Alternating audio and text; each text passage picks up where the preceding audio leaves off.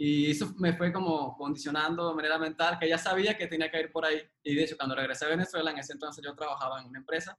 Una de las primeras cosas que hice fue renunciar, porque dije que me iba a dedicar de alguna manera u otra a, a, a buscar a volver a ir a, a poder, poder, volver a viajar y a poder ganar dinero de manera remota. Esa fue una decisión de que, bueno, este es el camino. O sea,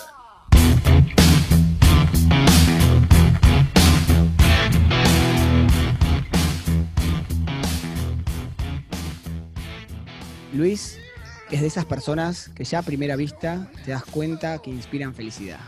Nómade digital, viajó y trabajó por el mundo en más de 30 países, a veces como diseñador de producto, otras como programador o project manager. Es de Venezuela y hoy la cuarentena lo agarró de visita por su país. Pero quizá para cuando este episodio esté publicado, él ya esté en otro lado. Glaciar Perito Moreno, Tulum, Barcelona o quién sabrá, ¿no, Luis? Contale, me gustaría que le cuentes a la gente, Luis, gente que sueña con vivir en cualquier lugar del mundo, con trabajar en cualquier lugar del mundo. ¿Cómo, cómo hiciste vos para lograr eso? ¿Cómo, ¿Cómo diste tus primeros pasos? Wow, bueno, primero que nada tengo que admitir que ha sido la introducción más fabulosa extraordinaria que he escuchado sobre, sobre mí en mi vida, ni mi madre me ha dicho tantas cosas tan bonitas. es tener la decisión de, de, saber que vas a, a, ir por un camino que no es muy convencional y que van a haber cosas que se ven que son buenas, así como cosas que no son tan, tan, tan, tan buenas. Lo, lo primero que hiciste para poder trabajar de manera remota es salir a buscar este tipo de trabajo.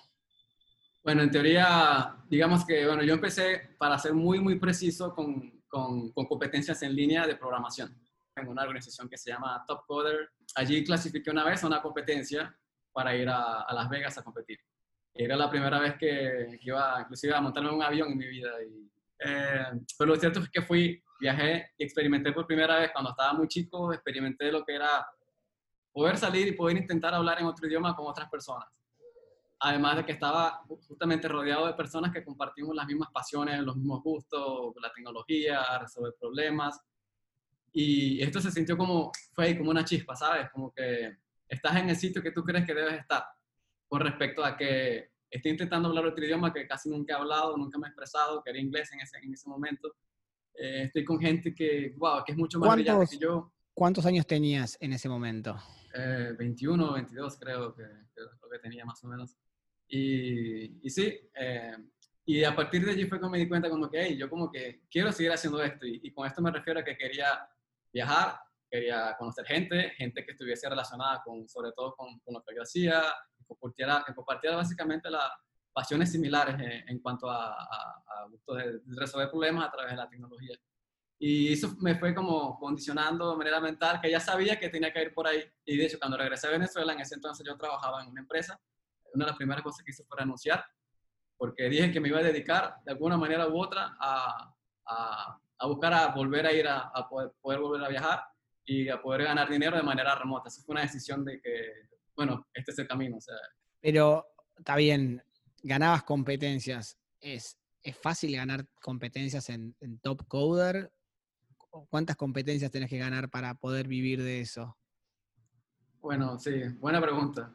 Realmente no, no diría que es difícil, pero quizás como todo en la vida hay que saber jugar, hay que saber jugar la pelota, hay que, dedicarse, hay que eh, justamente tener mucha dedicación y justamente en un ambiente de competencias suelen ser altamente estresantes, tal cual como, no sé, digamos, no me quiero comparar con futbolistas de alto rendimiento, pero, digamos que en el fútbol, el, béisbol, cualquier tipo de deporte, eh, la competencia genera, digamos, como un desgaste mental, de salud, de estrés, y hay que tener como esa capacidad de endurance para poder eh, estar en ese el día a día. Y en mi caso, yo no digo que sea difícil, solo que hay que simplemente trabajar.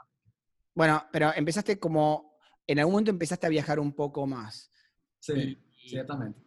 Ok. Y, y, en algún momento te, e, eran, ibas y volvías a Venezuela, ¿Cómo, cómo, y decías, bueno, me voy unos meses como si me fuera de vacaciones a un lugar y volvías? ¿O era como que un día agarraste la mochila y dijiste, me voy y, y no sé. Y no sé sí, cuánto. Bueno, sí, bueno, creo que inicialmente yo viajaba de una manera que era como, digamos, la manera tradicional que, que se viaja eh, de manera común, que es que voy a un sitio, eh, chequeo, no sé, los sitios que están más lindos, que veo, no sé, en Google, en TripAdvisor, eh, estoy con mis amigos y luego siempre regresaba a Venezuela. Venezuela siempre ha sido, siempre, de hecho es y siempre ha sido ah, mi casa. En, hasta que en un momento como que ese tipo de, de viaje como tal, me empezaron a cansar. Es como que siempre, sentía como que siempre estaba haciendo un poco como más de lo mismo y, y, no terminaba, inclusive a veces terminaba un poco como aburrido de por lo menos ir a un sitio y que estuviese tan lleno de tanta gente y, no poder disfrutar o apreciar lo que había en ese sitio y no sé, que hay gente, aquí hay otro idioma, aquí hay eh, algo más allá que simplemente venir a ver un palo con un poco de tubos y alambre que se quisieran hacer tanto. No es que no tenga valor, solamente que pienso que cuando hay tanta gente, eso hace que pierda un poco el valor de la experiencia. Y nada, es un montón de pensamientos que empezaron, empezaron a cruzar por, mi cabeza y me dije un día, porque siempre iba y regresaba, pero ¿qué pasa si eh, yo puedo, o sea, tengo un beneficio que muy, poca gente tiene, que es que puedo trabajar de donde sea. O sea, ya, ya había hecho una carrera en la cual podía básicamente trabajar de donde sea, no solamente con Top sino con mis proyectos, eh, digamos, mis side projects. Y, y, bueno, pero ¿por qué no probar? Y me quedo dos meses. Entonces creo que fui a Colombia la primera vez, me quedo un par de meses y regresé, la experiencia ha sido fenomenal porque es como vivir como una persona que es de ese sitio. No es que estás viajando para ir a ver lo que dice TripAdvisor, vas a ver, a descubrir lo que sale de tu, de tu propia curiosidad, de tu propio carácter, de tu propia personalidad.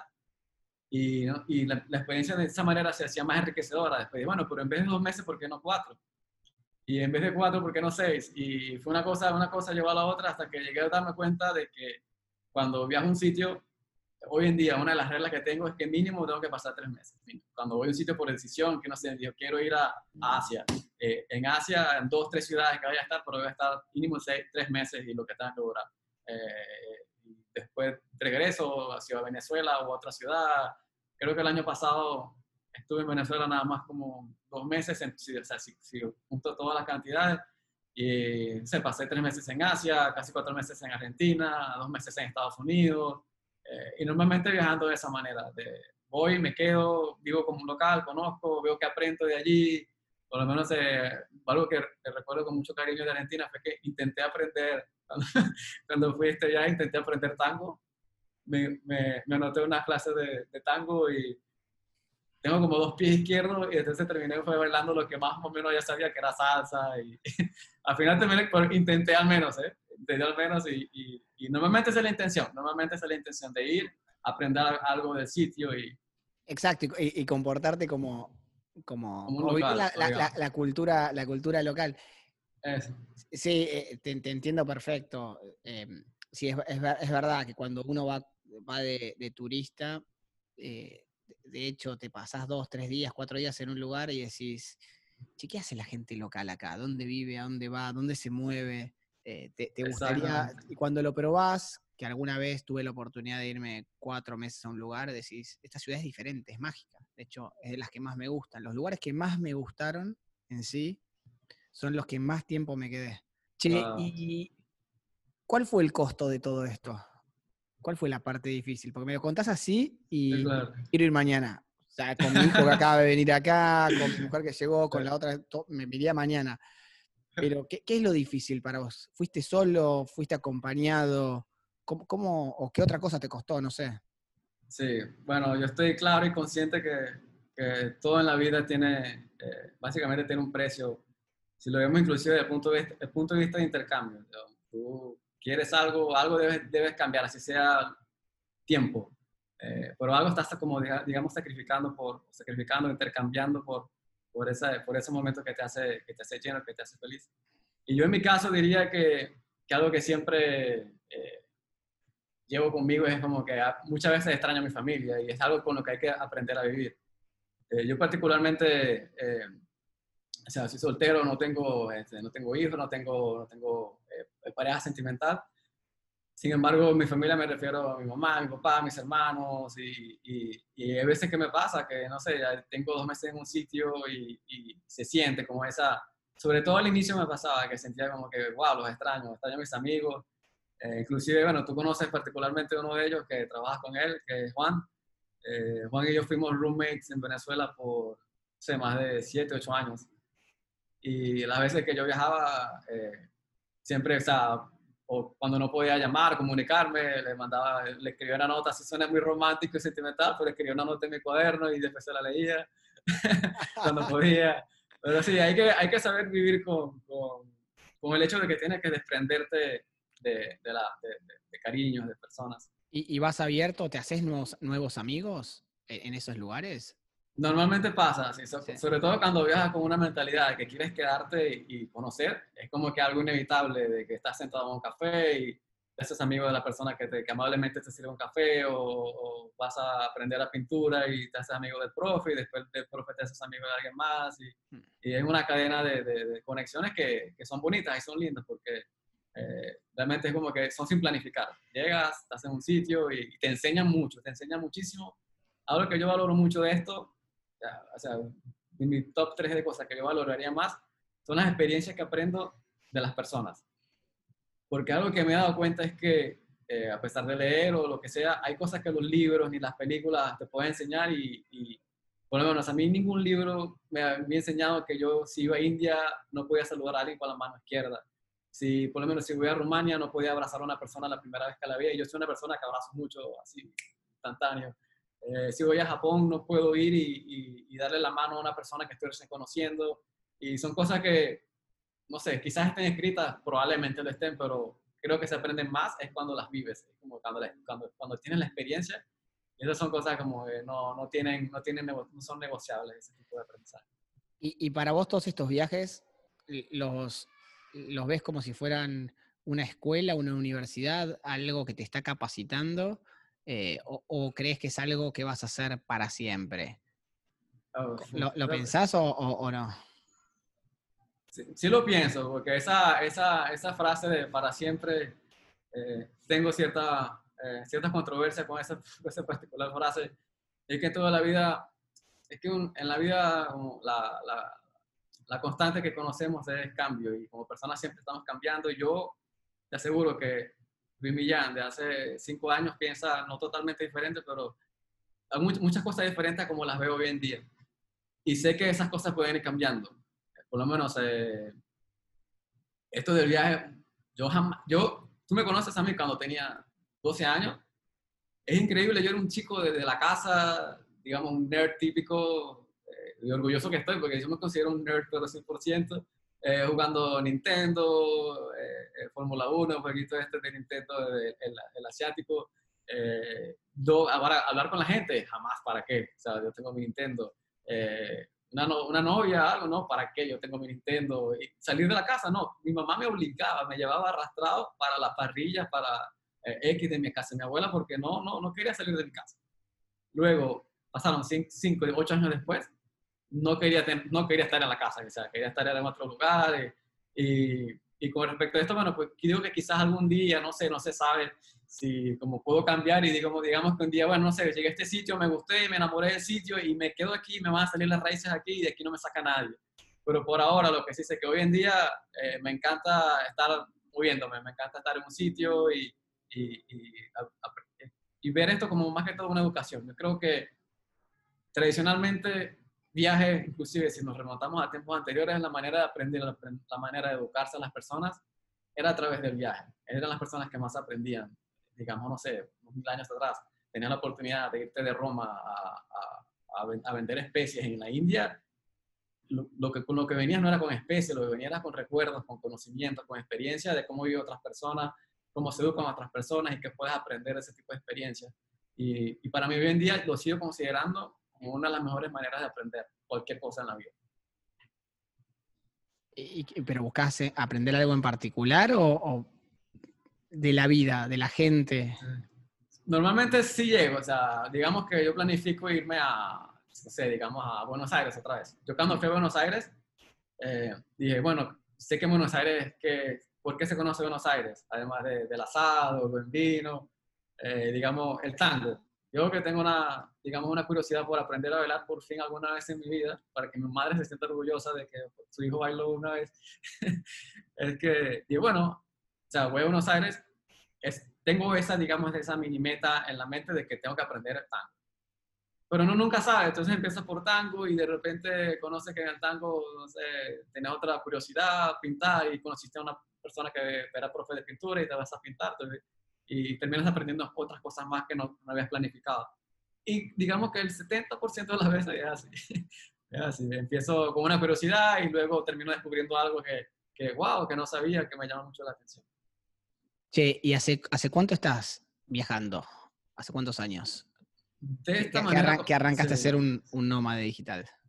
De esta manera como tal, bueno, sí, pero llamar esto, ¿sabes qué? Eso es lo que yo pienso. Inclusive tengo pensado borrarlo de mi Instagram, eso que dice Digital Nomad. realmente pienso que es una ofensa para los que realmente fueron nómadas eh, en algún momento de la vida, ya que... Este es el momento donde vamos a editar esta parte del podcast, donde aparece Martina. Hola, Martina. Martín, tranquila, Martín, no pasa nada. ¿Qué pasa ahora? no, no pasa nada, Martín. Dale. Sí, a ver, no me lo sabes acá porque me vas a, me vas a, mm, me vas a conectar acá. Luis, Luis, un amigo de Venezuela, un maestro. Bueno, eh, así, perdón, la pregunta es, ¿hace cuánto tiempo que, estás viajando así de esta manera?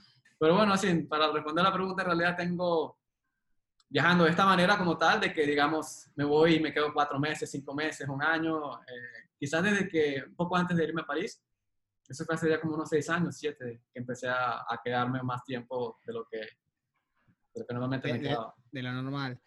¿Y, ¿Y, cómo haces para combinar los, los estilos de vida? Porque llegas a un lugar, está bien, no llegas como un turista, llegas con, ánimos de, de, quedarte, de ser un local más, pero al mismo tiempo tenés obligaciones de, de, de tus proyectos, del mundo laboral, ¿no? Claro. Y, te lo pregunto porque, porque participaste en proyectos de empresas grandes, empresas eh, por medio de Top Coder o, o, vos en tus proyectos particulares. ¿Cómo hiciste para combinar esos dos estilos de vida? El de Luis responsable que tiene que entregar algo para tal fecha. Eh, y no digo que no seas responsable viajando, ¿no? Pero es el Luis que tiene que ser responsable con el trabajo y el Luis que quiere continuamente conocer un lugar nuevo. ¿Entran en conflicto? Uf, es feo, es feo. ¿eh? Realmente estar en esta cabeza es algo que no se lo, deseo a nadie han pasado psicólogos por esa cabeza y los dos me han dejado por, por, por demasiado, por tantos conflictos internos. Sí, pero sí realmente aprendí como digamos por, eh, de manera empírica y por inercia y, por, cometiendo muchas responsabilidades. Sin embargo, creo que hoy en día he desarrollado un método muy, pero muy efectivo para poder conciliar lo que es querer eh, tener responsabilidades, con, sea contigo mismo, con clientes externos, con tu, digamos, curiosidad genuina de, de, inclinaciones naturales de querer aprender y conocer lo que quieras aprender en el sitio que llegaste. Y al inicio sí me costó mucho, porque yo llegué a un sitio, tú te lo puedes imaginar, imagínate que vas como tipo vacaciones, que tú sabes que vas a llegar, y lo primero que te vas a encontrar, quizás son amigos, te invitan a salir, y la primera semana es todo afuera, vámonos de joda, y, y me fui para acá, y me monté en una montaña, me perdí una semana, cuando tienes, de, digamos, de bagaje, de equipaje, eh, unas fechas de cosas que tienes que entregar, a veces se te olvidan. Y realmente se hace difícil porque tienes una carga de dopamina tan alta que básicamente tanto placer eh, te lleva a hacer las cosas que simplemente te están dando placer. Digámoslo, comparémoslo de manera eh, cruel con drogas. no es que yo haga drogas, pero me imagino que se siente. Se, se siente. O sea, me genera tanto placer que me olvido del mundo. O sea, es como una adicción. Es como eh, no sé, digamos, el Prozac, el, el, no sé, marihuana o lo que sea, me genera tanto placer que me, me, vale nada mi empleo, me vale nada mi mujer, me vale nada mis hijos. Entonces, al inicio, te puedo confesar que se sentía algo así, es como una, digamos que era una adicción más o menos fuerte por el placer. Hasta que, obviamente, cuando te enfrentas a los primeros, digamos, como fracasos, eh, que al final se convierten en elecciones, o sea, tenías que entregar cierta, cierta tarea y no lo hiciste, entonces te regañaron, perdiste un cliente, son como que golpes de realidad que al final terminan siendo bien, afortunadamente, cuyas consecuencias no son nada eh, eh, súper graves en, eso, en esos momentos, pero te enseñan mucho. Es como que, ok, tiene que haber un balance. Y a partir de esos momentos es cuando empiezas a planificarte más. Por lo menos en mi caso, personas irresponsables como yo. Estoy seguro que una persona responsable se habría dedicado el tiempo a, a bueno, voy a viajar cinco días, trabajo dos Y al final lo que terminé, como digamos, concibiendo, entre comillas, fue una manera de, de desprenderme. Lo que yo hago hoy en día es, digamos, que me desprendo de trabajo durante dos, tres meses, que sé que no voy a trabajar para absolutamente nada. O sea, no quiero trabajar en esos dos, tres meses, no trabajo. Y en los próximos tres, cuatro, cinco meses, sí trabajo. Y trabajo de una manera muy intensa, muy, muy tipo, digamos, llamémoslo modo production. Yo tengo como dos modos, modo production y modo eh, aprendizaje. Hay veces que combino, hay veces que por lo menos un viaje que hice reciente, a, bueno, reciente fue el año pasado, eh, estuve tres meses en Asia, allí combiné. Digamos que el primer mes eh, trabajaba una, una hora, quizás dos horas por día, y luego los últimos dos meses ya era totalmente exploración y, ver qué, digamos que ver qué aprendía, ver qué hacía. Pero sí, he elaborado ya como digamos técnicas y metodologías para poder manejar mi, mi, mono. Tu, eh, tu, tu tiempo, para organizar tu tiempo, pero usas algo, que, ¿cómo, que, o sea, te, te medís el tiempo, no sé, eh, te organizás, usas un calendario, o sea, ¿cómo te organizás? Porque me dijiste, soy desorganizado, pero tuviste que construir como tu, tu framework. Exacto, sí, sí, ciertamente. Yo con el, ahora que mencionas tiempo, no sé si eh, alguien, existe alguien como yo en el mundo, me gustaría conocerlo en, esta, en este sentido, no es que sea ah, gran cosa, de que ser tan maniático con el tiempo. El tiempo para mí es como, no sé, digamos, te voy a preguntar para ti, quizás una pregunta incómoda, ¿qué es lo más valioso para ti en tu vida? En este momento. No, no, claro, o sea, ahora me dijiste la palabra tiempo y, y, me, me, dejaste pensando. No, te diría rápido mis hijos, pero pero después, después, o sea, pensándolo un poco más, ayer escuchaba a, alguien que me encantó lo que dijo y decía, uno siempre tiene que ahorrar. Siempre tiene que ahorrar. Tenés que ahorrar o plata o tiempo. o tiempo. Ah. Porque con el, si vos ahorras tiempo, decía, es tiempo que usás para capitalizarte. Porque uno dice, o sea, dice ahorrar plata porque es seguridad. Y siempre quédate con algo de lo que vos trabajás y qué sé yo, para poder eh, el día de mañana usarlo como un resguardo para viajar, para placer, digo, para lo que sea, pero siempre tener un ahorro. Y si no puedes ahorrar en plata, ahorra en tiempo, porque vas a ahorrar en conocimiento. Ese tiempo lo vas a usar para conocer, para incorporar cosas. Y ese capital humano lo vas a poder capitalizar en algún momento para lo que sea. Nunca te va, si vos realmente te fuiste capacitando continuamente, nunca te va a faltar. Nunca te va a faltar nada porque vas a poder utilizarlo para de alguna manera si, si te estás sin trabajo o lo que fuere. Claro, sí. Así que yo creo que creo que hay que tratar de, de, ahorrar tiempo. A, mí me, gusta más esa, la de, ahorrar tiempo y usarlo para, para, para capitalizarlo y hacer cosas que, a uno le gustan, ¿no? Sí, sí, en eso estoy, estoy total, totalmente de acuerdo. Inclusive una, como digamos que mi frase insignia es la de este, un filósofo eh, estoico que se llama Lucio eh, Seneca, que dice, justamente habla sobre el tiempo y la vida, dice que no es que tengamos una vida corta o, poco tiempo, es que desperdiciamos mucho de él. Y normalmente se refiere a, la manera como, como vivimos pensando que tenemos un tiempo ilimitado en este planeta, como que no nos damos cuenta de que la cantidad de tiempo que tenemos es tan finita que quizás el día de mañana uno no, o sea, no, quizás no, tristemente no te despiertes. Y, hay que saber cómo, o sea, yo aquí en mi opinión interna, internalizando las cosas, hay que saber cómo, invertir, cómo invertir tu tiempo, cómo, cómo decides eh, de qué manera quieres utilizarlo, si, si para vivir de una manera, digamos, eh, común y, o no digamos, no por generar como segmentaciones, pero simplemente estás haciendo lo que te gusta. Es, básicamente una pregunta. ¿Estás haciendo lo que tú sientes que te, te, te, llena? Hmm. Porque recuerda que el día de mañana eh, quizás, no sé, si hay algo que tenemos los seres humanos, que tenemos, somos bastante esperanzados, creo que una de las criaturas que tiene más esperanzas en la, en la vida, porque a pesar de saber y querer saber de que mañana no despertemos, igual colocamos la alarma para despertarnos en la mañana. Eso habla mucho del nivel de esperanza que, que, que, tenemos. O sea, creemos que vamos a estar vivos, pero realmente no razón por la cual yo duermo sin alarma. Yo cuesta dormir sin colocar la alarma. Eh, está, está buenísimo lo que decís y, y, y, por lo que vos contás, esto te hace muy bien a vos a, vos, Luis, esto de pensar en el tiempo, en elegir lo que vos querés. Y, y ahora lo quiero pensar desde otro lado, no desde el Luis, sino desde la empresa que contrata a Luis. porque pienso, me imagino a muchos Luises ¿no? en, el, mundo, mucha gente que anda trabajando eh, de esta forma y cada vez más. Em, y la pregunta es, ¿esto también le hace bien a las empresas? Que justamente que, la, gente, la, gente, los empleados buscando la felicidad, las personas buscando la felicidad, saliendo, por ejemplo, a trabajar al mundo, a, dar vueltas, a, hacer freelance. ¿Cómo crees que le hace esto a las empresas? Eh, bien, mal, es una oportunidad, es una amenaza. Claro. Eh, bueno, de manera general, creo, que nunca no me había planteado esto y de manera general, yo creo que me atrevería, me, atrevería, de manera general me atrevería a especular de que depende de la persona. Eh, yo creo que si una persona que es consciente del tiempo, eh, consciente de cómo le afecta el tiempo a su vida, es capaz de, extrapolar esto a el tiempo que dedique a otras personas, a otras empresas, a otras responsabilidades, etc.